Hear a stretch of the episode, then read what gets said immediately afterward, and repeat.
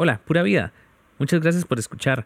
Nada más les quería recordar que los temas que se traten en este podcast no deben ser tomados como consejo médico, dado que yo no soy una persona profesional de la salud mental. Si sienten que algo no está bien, no duden en buscar ayuda profesional de inmediato. Dicho esto, espero que disfruten el episodio de hoy. Muchas gracias. Hola, hola, bienvenidos una vez más al podcast con Juanjo. Yo soy Juanjo. Este es el episodio número 4 de el podcast con Juanjo. este ha pasado un poquillo de tiempo desde el último episodio, pero espero que el tema de hoy, que eh, vamos a tener que partir en dos partes, este, sea de mucho interés para todas y todos ustedes. Entonces, el tema de hoy es cómo ser emocionalmente responsable. Parte 1, responsabilidad personal. Siento que este es un tema del cual muchos quieren e incluso necesitan hablar, pero por alguna razón, ya sea social, familiar, religiosa o personal, no está tan presente en nuestra formación desde pequeños. Primero, me gustaría recordarles que todas las personas pasan por procesos, contextos y realidades diferentes y es por eso que existe la posibilidad de que esta no sea una de esas áreas a las cuales les han podido dar la suficiente atención. Digo esto para recordarles ser empáticos y entender que como hay personas que son emocionalmente responsables, hay otras que tal vez aún no están ahí, pero pueden y quieren llegar. Siempre que esto se aborde desde una perspectiva de comprensión, empatía y acompañándose por ayuda de un profesional evitando los juicios de valor sobre los demás y sobre nosotros mismos. Debo aclarar también que esto no significa dar un pase libre a personas que, debido a su falta de trabajo en esas áreas, tengan comportamientos violentos e inaceptables. Pasar por situaciones malas nunca puede ser una excusa para fundamentar comportamientos improcedentes que puedan poner en peligro a las personas que tienen alrededor. Dicho esto, entramos en materia. Muchos de ustedes tal vez han dicho alguna vez o han oído a alguien decir lo siguiente. Por su culpa me enojé. O no puedo hablar con esta persona después de que llega del trabajo porque se molesta. X persona está triste, tengo que hacer algo. O mejor no le menciono este tema porque terminamos discutiendo, siempre la misma cosa. O tengo que dejar lo que estoy haciendo porque solo yo puedo ayudar a esta persona. Estos son solo algunos de los ejemplos de las dos actitudes en donde somos irresponsables emocionalmente con nosotros mismos. La primera es cuando nos convertimos en víctimas de lo externo. Y la segunda es cuando vivimos por los demás y no respetamos nuestros límites. Vamos a empezar con el primer punto. Pero antes, una aclaración. Hablar de victimización no significa que no existan ocasiones donde hay una situación de violencia o maltrato, en donde en efecto somos las víctimas o conocemos a alguien que está pasando por esa situación. Por eso, cada caso debe ser atendido por una persona profesional de la salud mental o en caso de ser algo más grave, hay que comunicarse con las autoridades pertinentes. Ahora sí, cuando hablo de victimización, me refiero al hecho de que dejamos que las actitudes o comportamientos de los demás tengan el control de nuestro estado anímico. O sea, externalizamos o subcontratamos a factores ajenos a nosotros mismos la responsabilidad de decidir cómo debemos sentirnos y cuándo damos ese control. Nos es más sencillo achacar las culpas a las cuestiones externas en vez de mirar hacia adentro y tomar control de nuestras emociones. Por ejemplo, nos enojamos porque alguien se comportó de una manera que no nos gustó. O sea, le dimos permiso a una conducta ajena a nuestro control de decidir qué hacer con nuestras emociones. Entonces, cuando cedemos el control, ya perdimos.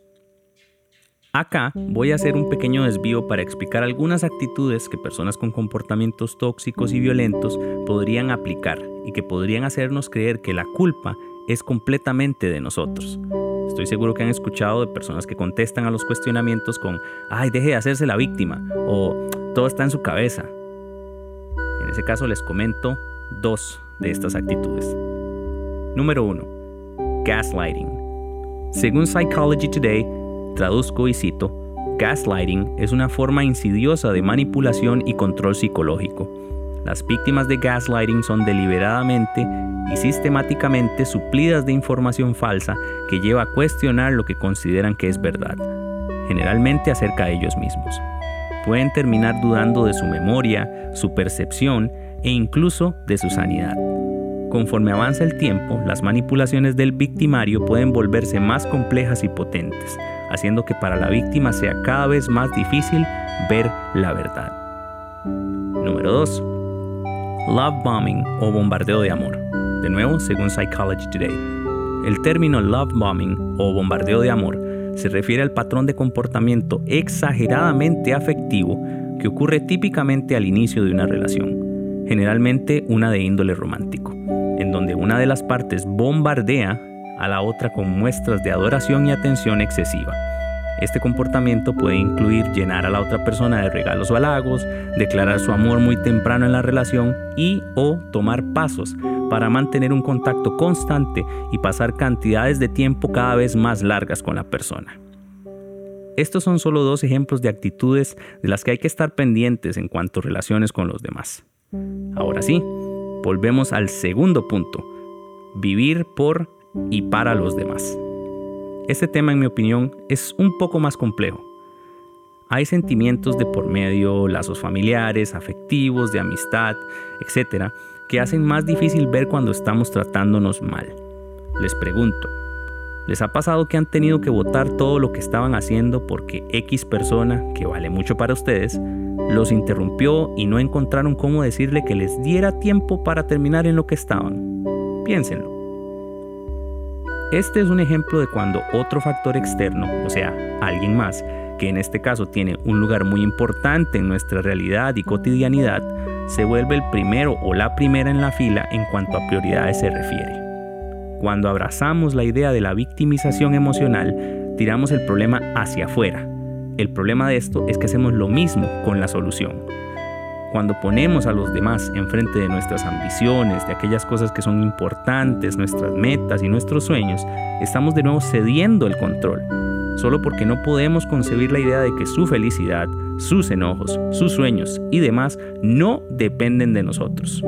La única felicidad de la que tenemos que estar pendientes, cuidar y nutrir es la nuestra. Voy a detenerme un momento en la pregunta. ¿Qué es ser emocionalmente responsables con nosotros mismos? Esto es importante porque antes de tratar de aplicarlo a los demás, hay que entender qué significa ser emocionalmente responsables con nosotros mismos. Es por eso que todo este tema eh, se va a tratar en esta primera parte y en la segunda parte vamos a hablar de responsabilidad afectiva. Así que estén pendientes de ese. ¿Por qué? Porque no podemos ofrecer lo que no tenemos. Muy bien. La respuesta a la pregunta anterior es la siguiente. Somos emocionalmente responsables cuando entendemos que nuestra experiencia y reacción emocional es completamente un trabajo interno somos los encargados de tomar las acciones necesarias para quitarle el control de nuestra vida a los factores externos que nos quieren desbalancear y aplicar las medidas correctivas necesarias para preservar nuestra paz mental. Cuando trabajamos lo interno, vemos sus recompensas en lo externo. Ahora sí, llegamos a la parte práctica del episodio de hoy. Cuando hablamos de ser víctimas de lo externo, primero debemos aceptar la posibilidad de que nuestras reacciones pueden ser un ejemplo de nosotros proyectándonos en otras personas. Aquellas cosas que no nos gustan las vemos en otras personas. Lo que no nos gusta sobre nosotros puede ser que a veces lo vemos en otras personas y reaccionamos de acuerdo a eso. Esto es importante porque en el momento en que no somos capaces de aceptar aquello que estamos proyectando, lo transferimos a otro lugar y entonces se vuelve claro que no aceptamos la responsabilidad sobre nuestras acciones. Segundo, tenemos que volvernos conscientes de lo que hacemos y eso se puede hacer cuando empezamos a aceptar esto que les voy a decir. No nos enoja la persona específica, nos enojan las acciones que realizan somos nosotros quienes sienten enojo, tristeza u odio cuando nos enfrentamos a circunstancias que se presentan en la vida. No las rechacemos o las evitemos, más bien demos chance de sentirlas y aceptarlas para luego ver qué es lo que podemos hacer con ellas. Pero sobre todo tenemos que decirnos siempre, ojo, soy responsable de mí mismo, de mí misma. Recuerden esto, soy responsable de mí misma, de mí mismo. Cuando aceptamos la responsabilidad por nosotros mismos, aceptamos todo lo que nos pertenece.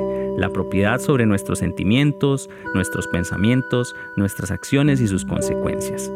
Cuando nos volvemos conscientes, empezaremos a notar todas las cosas que aún faltan por corregir, así como todas las cosas que pueden agregarle experiencias positivas a nuestra vida. Pueden usar estos descubrimientos para continuar creciendo y avanzando, pero tomen en cuenta que muchas veces encontrarán contradicciones en lo que hacen, esto debido a que el ego va a querer protegerse a sí mismo. Por eso es importante siempre estar pendientes y cuidarnos en cada paso que damos. Uno de los próximos episodios tratará el tema del ego a mayor profundidad, así que estén pendientes. En cuanto a mantener y proteger nuestros límites, hay una técnica que me gusta mucho usar. Eh, tiene un nombre muy curioso, eh, no sé si yo la inventé, pero no creo, pero eh, le puse informe no negocie informe, no negocie. Les pongo un ejemplo. Digamos que decidimos por fin que vamos a dejar de permitir que quebranten los límites que queremos mantener. Puede ser que no nos llamen después de alguna hora específica, que no nos reclamen por no contestar mensajes inmediatamente, que esperen que nos comportemos de acuerdo a expectativas las cuales no hayan sido acordadas con anterioridad o que no se comunicaran del todo, etcétera, etcétera. En este caso, ustedes van a dirigirse hacia la persona, siempre con respeto, y le van a informar que no van a permitir que ese comportamiento se mantenga. Incluso si la otra persona se molesta o intenta desacreditar lo que ustedes sientan. Les voy a poner dos situaciones diferentes. Pueden sonar un poco irreales, pero pasan más de lo que pensarían. Número 1. Hola, fulanita, solo quería decirte que no voy a contestar mensajes después de las 4, ya que esa es mi hora de salida y no me gusta tomar mi tiempo de descanso para utilizarlo para trabajar. Pero ¿cómo? Necesito que usted siempre esté disponible. Hay que ponerse la camiseta. Vea que todos acá lo hacen y usted no lo va a hacer. En ese caso, por favor, enséñeme en qué parte del contrato se especifica que debo trabajar después de mi hora de salida. Si eso está estipulado, entonces habría que aumentar mi salario por disponibilidad. Muchas gracias. En ese momento se dan media vuelta y se van. Eso es informar. Ahora, ¿cómo sería negociar? Se vería de la siguiente forma. Hola fulanita, solo quería decirte que no voy a contestar mensajes después de las 4 ya que esa es mi hora de salida. Pero necesito que usted siempre esté disponible, hay que ponerse la camiseta, vea que todos acá lo hacen y usted no lo va a hacer. Ah, eh, ok, pero eh, ¿podría salir antes los viernes? No, no, le podría dar cinco minutos más de almuerzo una vez a la semana. Ah, ok, di, di, está bien. Eso es negociar. Es perder el control completo de la situación. Vamos con el ejemplo número 2. Hola fulanito, quería decirle que no me siento cómoda cuando usted no me llama por mi nombre, sino que solo por apodos. Qué exagerada. Si somos todos compas acá, se va a poner en vara solo por eso. Acá todo el mundo tiene apodos. Yo entiendo eso, pero le voy a pedir muy respetuosamente que utilice mi nombre. Si no, por favor, no me hable, porque si sigo usando apodos no le voy a contestar. Gracias. Se dan media vuelta y se van. Esto es informar. Negociar se vería así. Hola fulanito, quería decirle que no me siento cómoda cuando usted no me llama por mi nombre, sino que solo por apodos. Ay, qué exagerada, si somos compas aquí todos, se va a poner en vara solo por eso. Acá todo el mundo tiene apodos. Es que no me gusta, yo a usted no lo llamo por apodos. Ah, es que usted se pone en varas, pero salada, acá la vara es así, lo siento. Ey, porfa, en serio, no me gusta, yo tengo un nombre. Salada, así se queda, deje ponerse en varas. Esto es negociar, perder la calma perder sus límites. La idea de informe y no negocie es que usted le deja muy claro a la otra persona que no hay espacio para negociación en cuanto a su salud mental se refiere. Y si no son capaces de entender eso o corregir su comportamiento, ustedes no van a darle la atención que ellos o ellas están buscando. Recuerden eso, no van a darle la atención que ellos o ellas están buscando. Es muy probable que las personas a las que tengamos que aplicar esta técnica se pongan a la defensiva y traten con mucha más intensidad sacar una reacción emocional de ustedes. Un enojo, un grito, una risa, etcétera, etcétera. Hacer todo que sea una broma, como para decir, ah, no, de verdad esto no es en serio. No hay que permitir que sacudan el límite que ustedes necesitan tener para mantener su salud mental y su paz mental.